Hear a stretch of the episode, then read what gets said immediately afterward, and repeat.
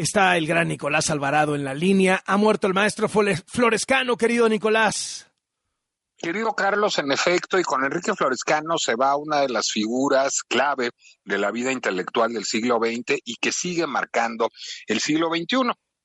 Florescano nació en Veracruz, estudió Derecho en la UB, digamos, estaba llamado a seguir la tradición familiar, pero pues le picó el, bicho de la historia y se vino a la Ciudad de México, al Colmex, a estudiar historia.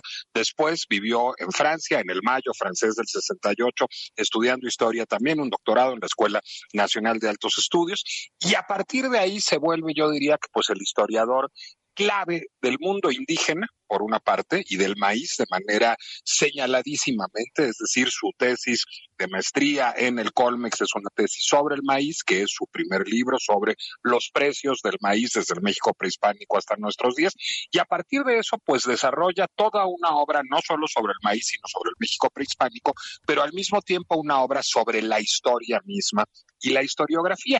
Y esto lo lleva a ser un gran gestor cultural y un gran editor de revistas. Es, a ver, y momentos clave de la carrera de Enrique Florescano. El fundador de la revista Historia Mexicana, quizás la revista de divulgación histórica más importante de nuestro país. El fundador de la colección CEP 70. CEP 70 fue una colección de libros a muy bajo precio, para que veas que no hay nada nuevo bajo el sol, que en los años 70 gritaba la CEP y que uh -huh. tenían poesía, narrativa, ensayo una colección de historia que supervisaba directamente Florescano y por supuesto el fundador de la revista Nexos junto con Héctor Aguilar Camín.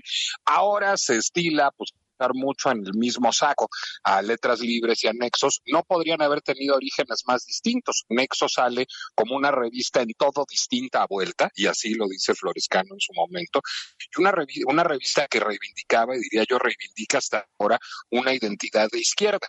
Si hubo alguien que fue un gran animador de la discusión sobre la identidad nacional presente, pasada y futura, desde coordenadas de izquierda y desde coordenadas cercanas a una visión, digamos, muy embebida por el indigenismo y por la cultura prehispánica mexicana. Ese fue Enrique Florescano, director del INA además, coordinador de muchos proyectos editoriales para, distintos gobiernos, de por ejemplo, así fue la Revolución Mexicana, esta colección señera en la historiografía de la Revolución Mexicana. En fin, creo que se va una de las grandes conciencias históricas de nuestro país, Carlos, y uno de los grandes animadores del debate intelectual y del debate sobre qué es ser mexicano.